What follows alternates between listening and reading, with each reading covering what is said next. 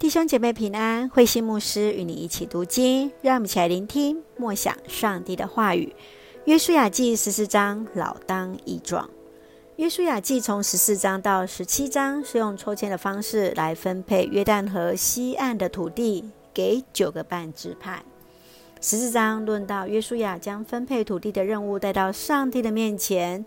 而与约书亚一起征战的迦勒，他来争取自己的产业，建立在希伯伦城。让我们一起来看这段经文与默想。请我们一起来看第五节：以色列人遵照上主给摩西的命令，把土地分配了。约旦河河岸要分配给十二个支派，东岸为两个半支派，流便、迦得以及玛拉西半个支派；西岸分给九个半支派。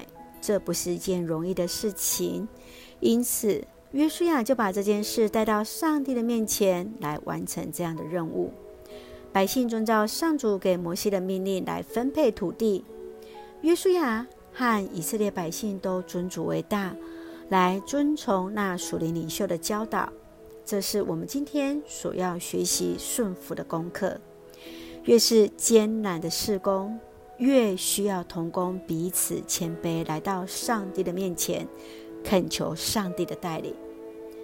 你看到在教会的服饰当中所欠缺的是什么？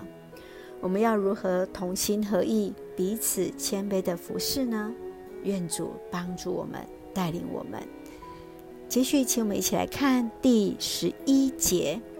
今天我仍然健壮，像当年摩西派我出去时一样。我仍然强壮，可以打仗或做其他的事。耶孚尼的儿子加勒当时已经八十五岁了，他自信地要求希伯伦城要成为他的家族的产业。他也确信自己老当益壮，确信上帝与他同在。加勒他如何完全束缚在上帝的面前，与约书亚一起并肩作战，为以色列百姓来夺取那应许之地。在今天，他也争取自己应得的产业，为全地带来安定。你认为年岁的加增在服事当中所带来的祝福是什么？年岁的加增是否也成为我们在服事当中的助力呢？愿上帝来纪念我们每位同工的摆上，我们也不因年岁的加增而减少我们对服事的热忱。上帝来大大纪念您在主里的摆上。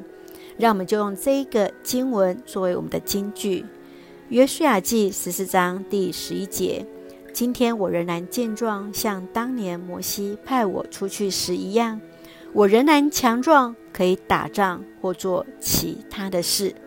是的，感谢主，今天我仍然健壮，我仍然强壮，可以为主做事。感谢主，上帝来帮助恩待我们。让我们就用这段经文来作为我们的祷告。亲爱的天父上帝，感谢你所赐给我们一切的美好与恩典，求主帮助我们彼此有合一谦卑的心，顺服你所给予我们的命令，单单侍奉主。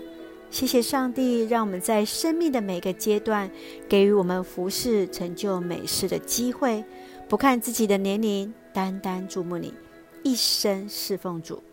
赐福恩待我们所爱的教会与每位弟兄姐妹，身体健壮，灵魂兴盛，恩待保守台湾我们所爱的国家，成为上帝你恩典的出口。感谢祷告是奉靠主耶稣的圣名求，阿门。弟兄姐妹，愿上帝的平安喜乐与你同在，大家平安。